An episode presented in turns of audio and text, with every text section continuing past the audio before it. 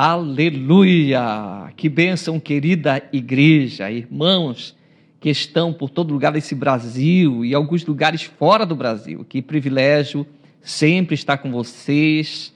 Claro, eu daqui, você do lado daí. E que bênção, que privilégio, que prazer estar na tua casa, nesse lugar onde você está. É uma grande honra para mim, queridos. Ficamos muito felizes e parabéns por você estar conosco agora, aqui, junto comigo. Que bênção, junto conosco, que não é somente eu, mas é uma equipe muito ungida e abençoada que está aqui fazendo esse trabalho para a glória de Deus. Mas antes da palavra, quero ainda fazer uma oração. Senhor, em nome de Jesus, obrigado pela tua palavra, que é poderosa, que é eficaz. A tua palavra, Pai, que é mais cortante que a espada de dois gumes, é a tua palavra, que é uma espada, Senhor, que venha penetrar, Pai, profundamente em nossa vida, mas causando vitórias, bênçãos sobre nós, derrubando e matando aquilo que é negativo, aquilo que não vem do Senhor, e trazendo vida e vitória aquilo que vem de ti, aquilo que procede de ti. Pai, em nome de Jesus, todo pensamento intruso seja anulado agora, todo sofisma que se levantar na mente, no coração, seja anulado, em nome de Jesus. Declaro a tua palavra vivendo em nossos corações e nossas mentes em nome de Jesus. Amém. Amém. Amém, queridos. Que bênção. Nós estamos falando, é, domingo passado, nós falamos sobre compromissos inegociáveis. Então, que nós não podemos negociar estes compromissos. Foi a parte 1, agora é compromissos inegociáveis, parte 2. Lembramos que o primeiro compromisso que nós falamos foi com Deus, nosso compromisso com Deus e Sua palavra a importância de estarmos na presença do Senhor, meditando a Sua palavra, ter uma vida realmente no altar, na presença do Senhor. É o compromisso de todo cristão, que é com a palavra, é com Deus, é temendo ao Senhor. E o segundo compromisso que nós falamos, que é um compromisso inegociável, que todo cristão, toda pessoa que quer fazer aquilo que é correto, quer fazer aquilo que é justo, aquilo que é agradável, aquilo que é puro, toda pessoa, todo ser humano, ele tem que ter um compromisso que é o compromisso com a família.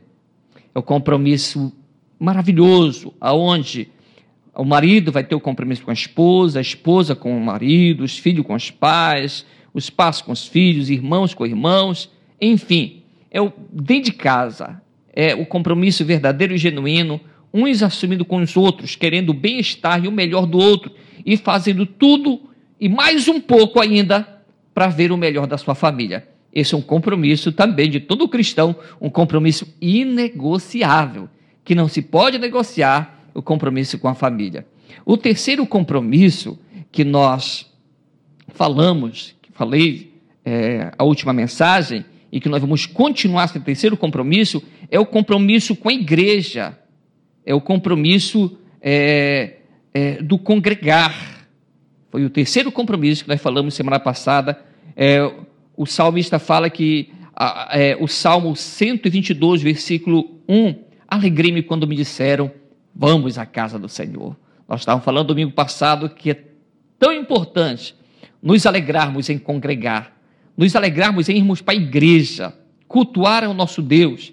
E nós falamos também sobre a importância né, dos cultos online, de todos é, o povo que ama Jesus, está envolvido, ouvindo pregações, ouvindo ministrações, participando dos live group através é, dos, dos, é, é, do Zoom, através dos aplicativos da informática, que é tão importante para todo ser humano, todas as famílias estarem envolvidos realmente no cultuar ao Senhor.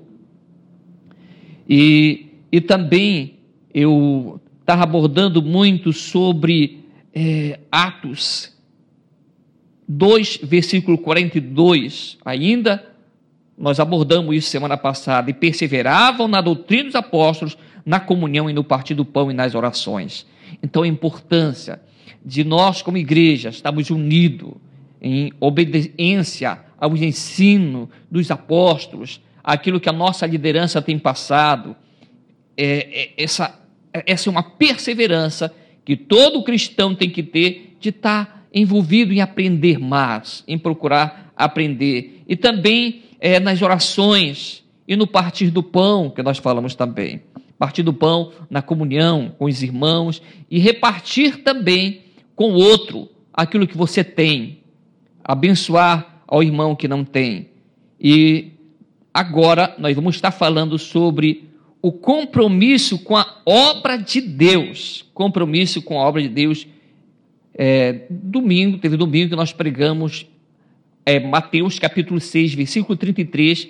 Buscai, pois, em primeiro lugar o reino de Deus e a sua justiça, e estas coisas serão acrescentadas. Então, a importância de nós nos envolvermos no reino de Deus, na obra do Senhor, que as outras coisas, outras preocupações, elas vão, vão Deus vai manifestar para nós as vitórias é, nessas preocupações, mas a importância é importante, meu querido, minha querida, nós nos envolvermos. Você, eu te chamo a se envolver na obra do Senhor, fazer a obra do Senhor. E há três formas, querido, de me envolver na obra do Senhor. Três maneiras que alguém pode se envolver na obra do Senhor. A primeira que eu coloquei aqui é orando. Muitas pessoas estão morrendo pelo Evangelho. Agora, em algum lugar deste mundo, tem alguém morrendo porque está pregando a Cristo, está falando o amor de Deus e não está sendo aceito. Vocês já viram em vídeos, no YouTube, de certeza, ou no Facebook, pessoas que estão sendo mortas por causa de Jesus, porque amam a Jesus e não são aceitas. Alguns é, são incendiadas vivas, outros são matados a, a, a paulada, a, a, né? outros realmente são apedrejados, pessoas são mor, morrem ainda esta época. Tem pessoas que colocam a língua para de fora e pregam em tábuas, torturam. E é triste, então nós temos que orar. É uma forma de eu estar fazendo a obra de Deus, é um compromisso inegociável, que é a obra do Senhor. É um compromisso de eu estar orando pela obra do Senhor para que não pare. Muitas igrejas tiveram, muito, tiveram situações difíceis nessa época da pandemia. Muitas igrejas. E é claro, nós temos que estar orando por todas as igrejas. A igreja que professa a fé, que fala sobre Jesus, que glorifica Cristo. Nós temos que estar orando pelas pessoas que estão na linha de frente, pelas pessoas que estão pregando o Evangelho em lugares deste mundo e aqui no Brasil também. Oração, orar é fazer a obra de Deus. Quando você está intercedendo por alguém, você está fazendo a obra do Senhor. Quando você intercede pelo irmão, teu vizinho, quando você intercede pelo alguém da tua família, você também está fazendo a obra do Senhor. Então, uma das formas de fazer a obra do Senhor é orando, colocando as pessoas, colocando as igrejas, colocando as lideranças, colocando os missionários, colocando muitas pessoas, aqueles que estão passando necessidade, em oração. Quando você faz isso, meu querido, minha querida, você está fazendo a obra do Senhor. Então, por isso que não é só Senhor, obrigado pela comida. Senhor, obrigado pela dormida. Senhor, obrigado pelo se amanhecer. Não é só isso, é mais que isso. É um tempo que você vai colocar situações em oração na presença do Senhor. E eu te chamo a tirar tempo de oração, de qualidade, e orar especificamente por muitas pessoas. Pessoas que têm, é, é, tem pessoas que têm o seu quarto de oração. Eu sei de muitas pessoas, querido, que tem o seu quarto específico de oração, e tem mapas, tem nome de cidade, e se ajoelha e passa horas e horas e horas, às vezes dias de jejum e oração pelas vidas. Esses dias, graças a Deus, nossa liderança, a pastora Rebeca, o pastor Paulo, se separaram. Ela foi para um quarto de oração e ficou três dias lá orando na presença do Senhor em jejum e oração. É tão precioso e tão importante. Cada pessoa, você, meu querido, é, que ainda não teve essa experiência, um tempo maior de oração, faça. Você vai ver algo diferente da tua vida. De certeza, algo maravilhoso. Você vai sentir uma presença maravilhosa de Deus na tua vida. É importante estar orar, orando e principalmente orar também por outras pessoas. A Bíblia fala que os amigos de Jó foram abençoados ou seja, Jó, perdão, ele foi, ele recebeu a bênção quando ele orava pelas aqueles que queriam o seu mal. Então, Jó, quando orou por seus amigos, ele foi restaurado a sua vitória, a sua cura. Segunda Crônicas, capítulo 7, versículo 14, é o versículo que muitos pastores, líderes espirituais, estão usando esses dias. Segunda Crônicas 7, 14, dias de dificuldade que o Brasil tem passado e o mundo tem passado. Mas o versículo é: se o meu povo, que se chama pelo meu nome, é Deus falando, se humilhar, orar e me buscar, e se converter dos seus maus caminhos, então eu ouvirei dos céus, perdoarei os seus pecados e sararei a sua terra. Então é época da terra ser sarada, da terra ser curada. Não é a pedra que vai ser curada, não é a árvore que vai ser curada, não é a areia, é o ser humano. Esta é a terra que Deus está se referindo. E sararei a sua terra, o seu povo será curado. Quando aqueles que buscam a presença dele se humilhar, orar e buscar a presença do Senhor. Então, queridos, não esqueça, depois deste culto, tira esse tempo de oração e faz valer esse versículo de 2 Crônicas, capítulo 7, versículo 14, aí na tua casa, aí no teu quarto, aí com tua família, no teu tempo com Deus. Faça isso, querido, que é tão precioso e é tão importante. E o segundo, é, a segunda, ou seja, ainda sobre o compromisso, sobre as três formas de envolver na obra do Senhor, eu falei sobre o, primeiro é, é, forma é orar e a segunda é ir, é ir, é indo. Fala de voluntário, pessoas que estão envolvidas na obra do Senhor. Como igreja local, é, nós temos muitas pessoas que estão envolvidas, graças a Deus e em toda igreja tem muita coisa para se fazer. Tem muita coisa para se fazer. Nós temos alguns ministérios que as pessoas podem se envolver. Que nós temos uma, o Ministério da Atmosfera, que é o antigo acolhimento que nós falávamos, que as pessoas estão na porta servindo, estão segurando alguma coisa na frente da igreja, um banner, uma placa, sejam bem-vindos, é, alguém segura o bombom né, na porta da igreja. Então, muita coisa é, é, a atmosfera, o Ministério de Atmosfera faz. Nós temos também o Ministério do Pasquide das Crianças, que tem sido bênção do Senhor. Nós temos também o louvor, nós temos a mídia, coisa maravilhosa, que é através da mídia que está chegando até você esta mensagem, através da nossa equipe da mídia, da equipe da técnica também, que ajuda a coisa acontecer, o DIFLE, o Ministério de Jovem, nós temos o Ministério de Intercessão que está acontecendo. Queridos, tem muita coisa maravilhosa, tem muita coisa que eu posso me envolver, eu posso obedecer esse ID, esse ID, me envolver na obra do Senhor, que é indo, orando, indo. O amor em ação também o ministério, que é onde é ajudado, é doado cestas básicas, é ajudado famílias. Então, tem coisas maravilhosas. E também, é claro, fazendo discípulo, ser um discipulador. Quando você, meu querido, quando você, minha querida, está envolvido no discipulado, discipulando alguém, a Bíblia fala, é um mandamento do Senhor, é uma ordem. Não é uma sugestão para você nem para mim. Mas a Bíblia diz: aí de façam discípulos. É claro, discípulo de Jesus. É para nós fazermos discípulos, nós ensinarmos pessoas os caminhos do Senhor. Então é uma forma de estar tá indo, estar tá obedecendo realmente os princípios da palavra de Deus sobre a minha vida. E é uma forma de eu me envolver no reino, além de eu estar orando, eu posso estar fazendo também a obra. Glória a Deus, se não dá para me fazer por causa do meu tempo, mas eu estou orando, glória a Deus.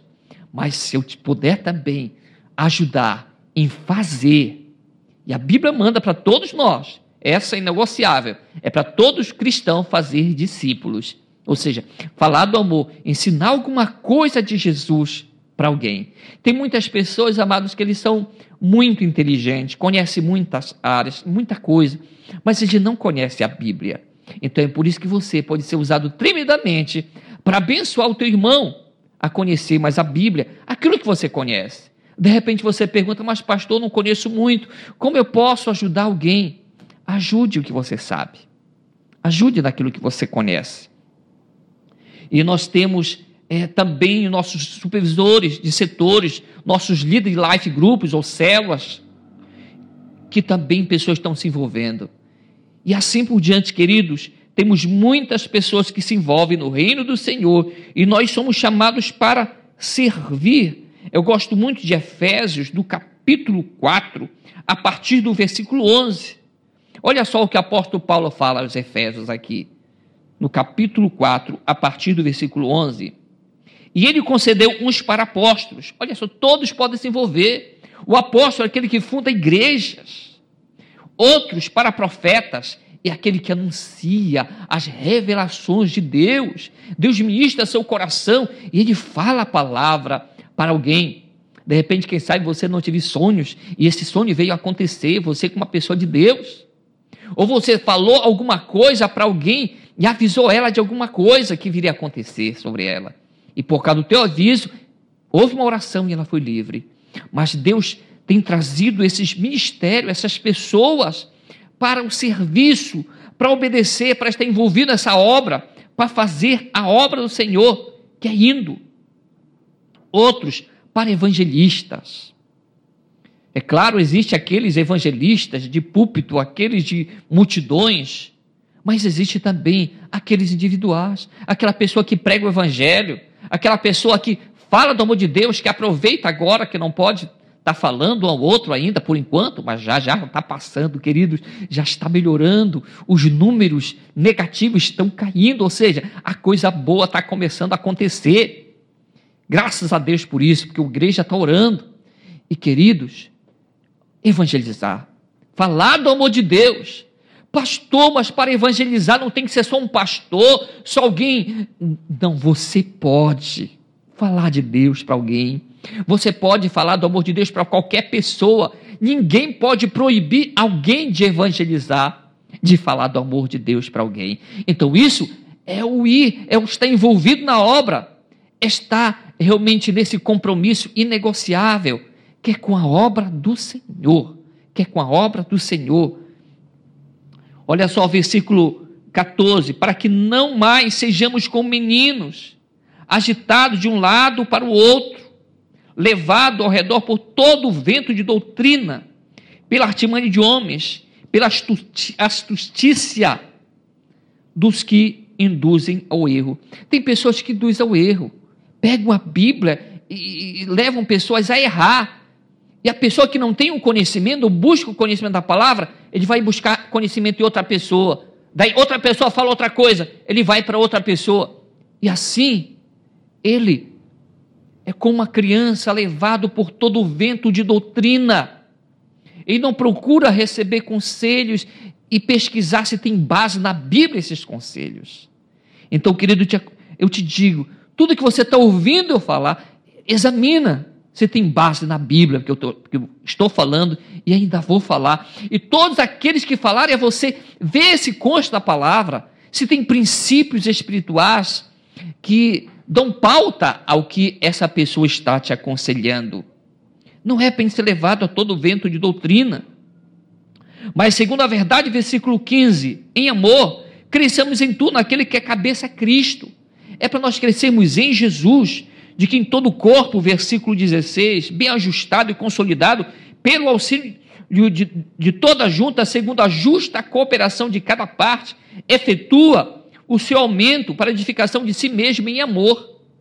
Então, se todos juntos cooperarem, a bênção vai vir.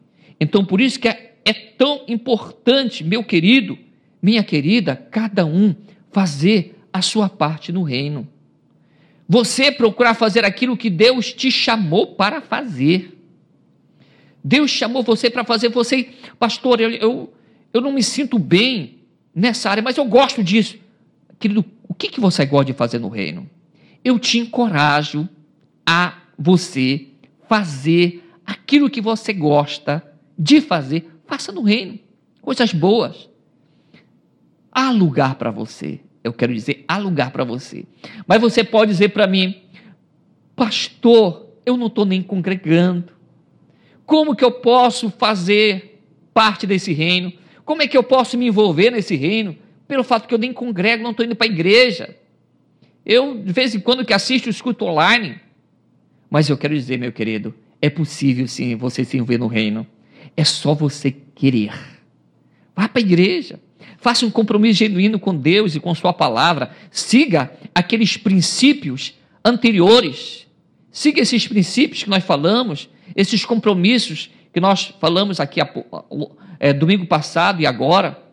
Siga esses compromissos que Deus, de certeza, vai te usar poderosamente. Também lembrando que nós podemos fazer a obra do Senhor, que é um compromisso inegociável, o quarto compromisso inegociável, que é o compromisso com a obra do Senhor. Então nós podemos também a terceira forma é contribuindo. É contribuindo. E tem muita gente que não gosta de ouvir isso. Mas eu te digo, meu querido, é tão precioso e é tão importante nós fazermos a obra do Senhor também contribuindo. Tem pessoas, querido, que têm dificuldade realmente quando falam em dinheiro. A Bíblia é cheia de textos bíblicos que falam sobre dinheiro.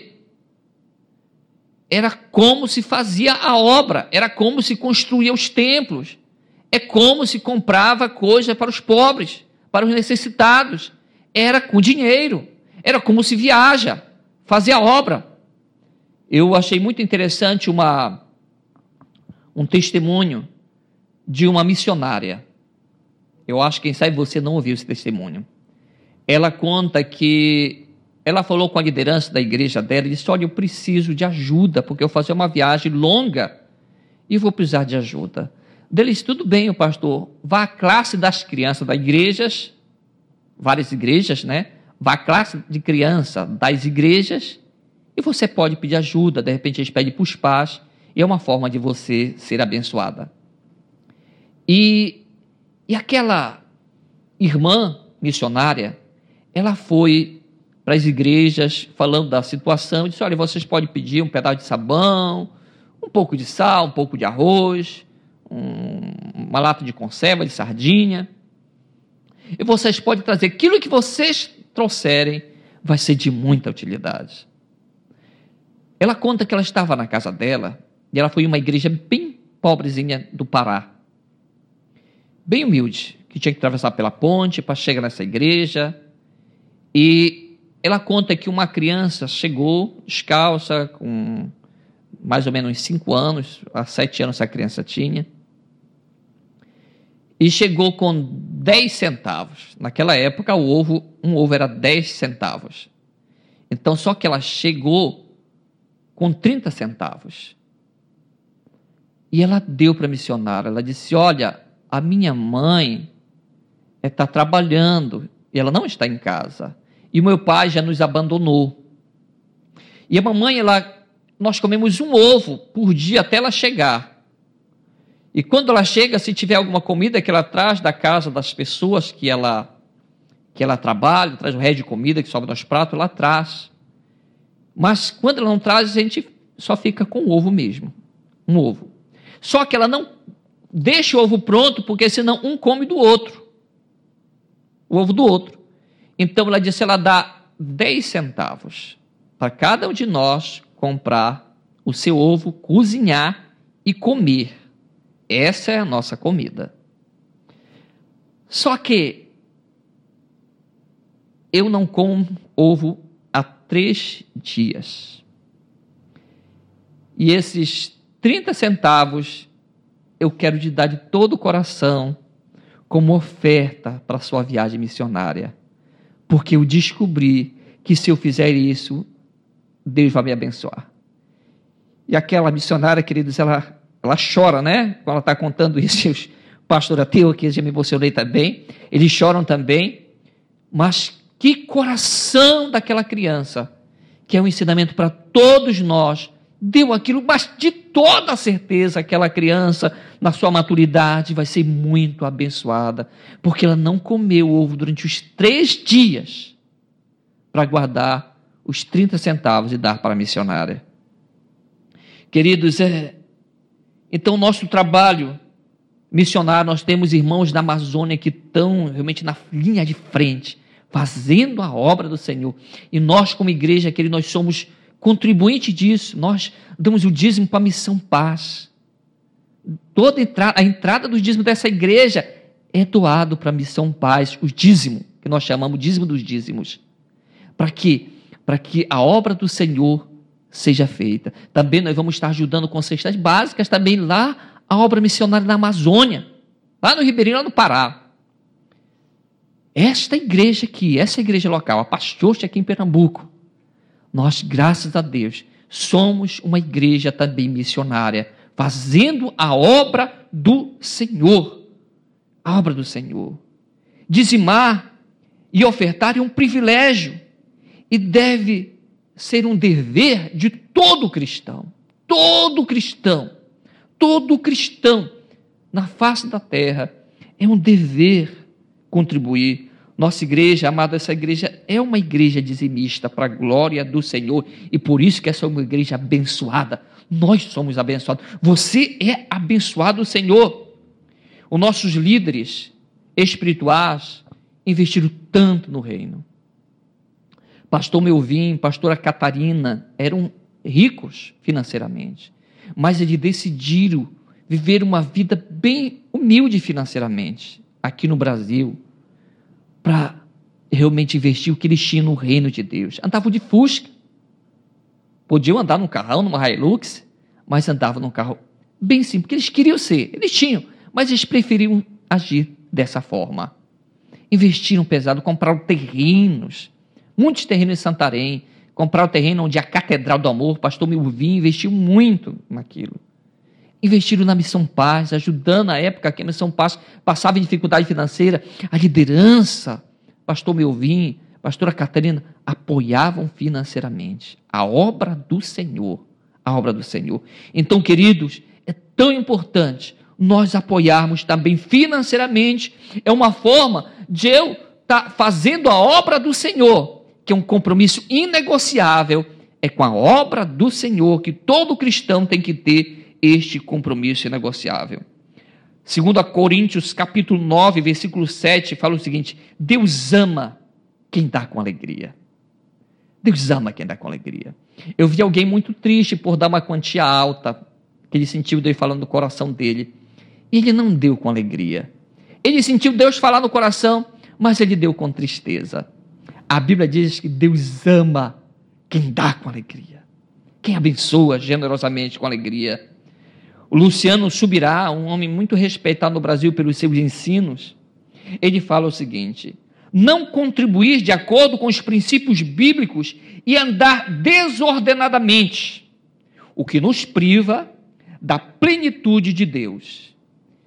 Então, se eu não andar com esse coração generoso em contribuir, eu posso ser privado da plenitude, das bênçãos de Deus também sobre a minha vida. Lucas capítulo 16, versículo 10. Quem é fiel no pouco, também é fiel no muito. Quem é injusto no pouco, também é injusto no muito. Então, tem alguns que pensam o seguinte: mas eu não tenho. Como é que eu posso abençoar? Eu quero ter muito. Eu quero ter muito para me poder abençoar. Mas se, meu querido, minha querida, aquela pessoa que tem o pouco, tem dificuldade de abençoar o reino de Deus, como então ela com muito vai abençoar? Porque se a pessoa não consegue contribuir com pouco, como que ela vai contribuir com muito? Lembra daquela viúva pobre? A Bíblia fala que levou duas moedinhas. Mas Jesus se agradou da oferta, porque ela deu mais do que muitos. Por quê? Porque ela deu aquilo que ela tinha, ela deu com muita alegria tudo que tinha. E ao, as duas moedinhas foram mais do que as outras ofertas. Não quer dizer que agora todo mundo só vai dar o troco do pão para a oferta. Não é isso. Eu só estou dizendo que a atitude do coração importa. E cada um contribui, a Bíblia fala, segundo as suas posses. Se a pessoa ela não tem, como é que ela vai dar mais do que tem? Negativo. Não. Jamais. Não é para isso acontecer.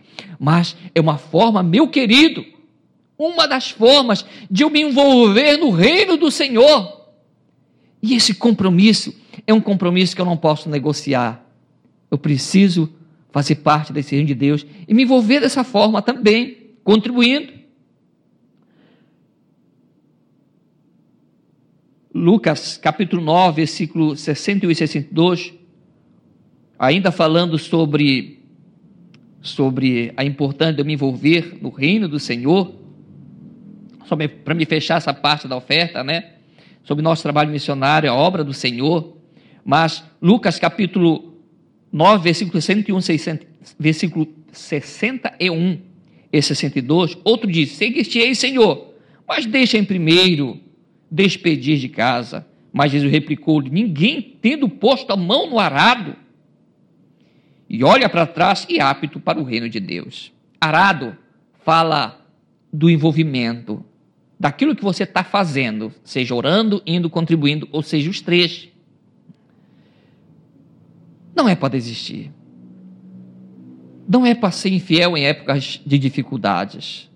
Eu não vou deixar de orar, eu não vou deixar de de estar tá me envolvido nas coisas de Deus, eu não vou deixar de estar tá fazendo a obra pelas dificuldades. Não, querido, não, não faça isso, porque Deus vai te abençoar muito. É nas dificuldades que muitas vezes nós somos provados para ver quem de fato nós somos.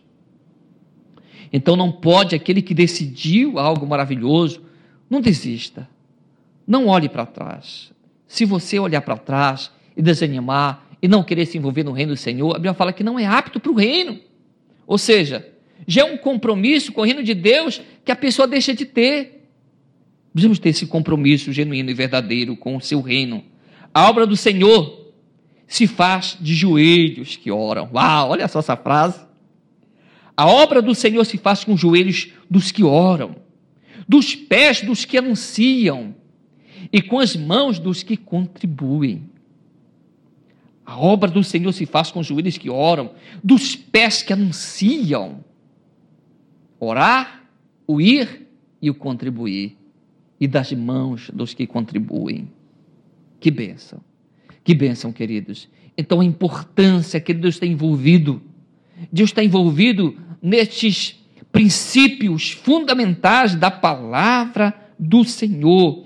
E todos podem se envolver. Então, recapitulando, os compromissos inegociáveis: primeiro, é o compromisso com Deus e com Sua palavra. Segundo, é o compromisso com a sua família. Terceiro compromisso é compromisso com a igreja, o congregar. E o quarto compromisso é o compromisso com a sua obra, que se faz de três formas: indo, orando e contribuindo. Então, queridos, eu te encorajo, em nome de Jesus, não desista destes compromissos, desses quatro compromissos que está sendo finalizado hoje. Esses quatro compromissos inegociáveis que todo cristão precisa ter. Todo líder espiritual que zela e vela pela palavra do Senhor, ele vai concordar com estes quatro compromissos inegociáveis. Tudo que está falando aqui, porque são bases bíblicas e contra a Bíblia não há argumento. Quando o que eu falo, quando o que você fala, pode ter argumento, mas contra meu querido de Deus, a palavra do Senhor, uau, não tem argumento. Então nós precisamos estar obedecendo a sua palavra. E eu te animo. Então desista destes quatro compromissos repita esse compromisso na tua casa. Ao terminar o culto, relembra desse compromisso. Fala desse compromisso com teus filhos, com tua família. Fala, conversa, escuta o que, é que eles acham. Coloca teus pensamentos para tua família. Reflete nesses compromissos e veja aquilo que você não estava fazendo ainda, que você precisa fazer, meu querido. Eu te animo, no nome de Jesus. E eu quero dizer que eu tenho seguido e procuro seguir estes compromissos para a glória de Deus. Porque é tão importante na família, na vida de todo o cristão. Que Deus abençoe, meu querido, em nome de Jesus. Eu quero fazer uma oração, queridos, por todos vocês. Eu quero fazer três orações. A primeira oração é pela palavra aqui. Eu quero que você coloque a mão sobre teu coração sobre teu coração. Eu quero que você coloque. E eu quero orar por essa palavra, por esses quatro compromissos. Que você é, consiga efetuá-los. Esses princípios que você consiga, você e tua família, fazer juntos. Senhor, em nome de Jesus, eu abençoo a vida do meu irmão, a vida da minha irmã. Continua abençoando a vida desse jovem, desse adolescente, Pai querido. A vida dessa família. Pai, no nome de Jesus, eu declaro essa família cheia da tua presença. Pai, que esses compromissos, que são princípios tão importantes, que o meu irmão, a minha irmã, eles venham refletir, venham estar fazendo, venham estar assumindo esses compromissos com o Senhor. Compromisso com a família, compromisso com o teu reino, compromisso com a igreja, compromisso com a tua obra. Senhor, em nome de Jesus, eu abençoo a vida do meu irmão, a vida da minha irmã e declaro que são vitoriosos em Cristo Jesus, para a glória de Deus. Aleluia. A segunda oração, queridos, é, é para repetir.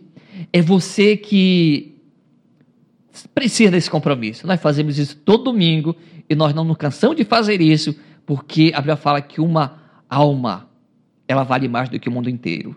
É claro que não está escrito assim, mas está escrito: louco, esta noite pediram a tua alma que tu tens preparado. Para quem será? Porque ele tinha feito tantos, é, é, tantas coisas pela para juntar riqueza e tudo mais, mas uma alma vale muito mais do que tudo isso. Então, por isso que todos nós somos de extrema importância para o nosso Deus. E quero que você repita essa oração, você que precisa desse encontro, de, de aceitar Jesus de todo o seu coração, ou você precisa reconciliar com o Senhor. Diga assim: Senhor Jesus, perdoa os meus pecados. Senhor, entra no meu coração e faz morada absoluta.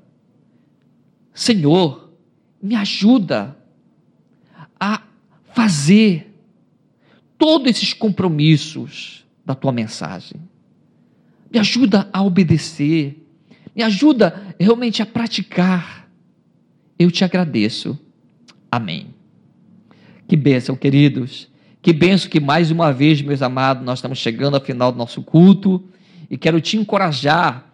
Se você de certeza achou boa essa palavra, e que é boa porque é a palavra do Senhor, eu quero te encorajar. Manda o link do, do nosso canal para teu amigo, para teu irmão, espalhe para que essa pessoa também seja abençoada pela, tua, pela essa palavra. E eu quero abençoar a tua vida também, que você tenha uma semana de muita vitória, de paz, de tranquilidade, de vitória, de saúde. Só levanta uma das tuas mãos que eu quero te abençoar em oração. Senhor, em nome de Jesus. Pai, obrigado, Senhor, que o meu irmão e minha irmã venha realmente fazer esses compromissos inegociáveis. Senhor, para a tua glória, aquele que o meu irmão ainda não está conseguindo fazer, eu declaro. Senhor, o Senhor vai preparar esse coração, essa mente para conseguir fazer todos os compromissos e realizar para a tua glória. Eu abençoo também essa semana de paz, de vitória, de tranquilidade, de bênção, de saúde física, saúde espiritual na vida do meu irmão, na vida do meu irmão, nessa família para a tua glória. Abençoe este lar, essa casa, Senhor, no nome de Jesus. Em nome de Jesus. Meu querido, que o amor do Senhor esteja no teu coração. Que a graça do nosso Senhor Jesus Cristo esteja no teu lar. E a comunhão do precioso Espírito e a sua consolação esteja na tua casa, no nome de Jesus. Que Deus te abençoe. Aleluia!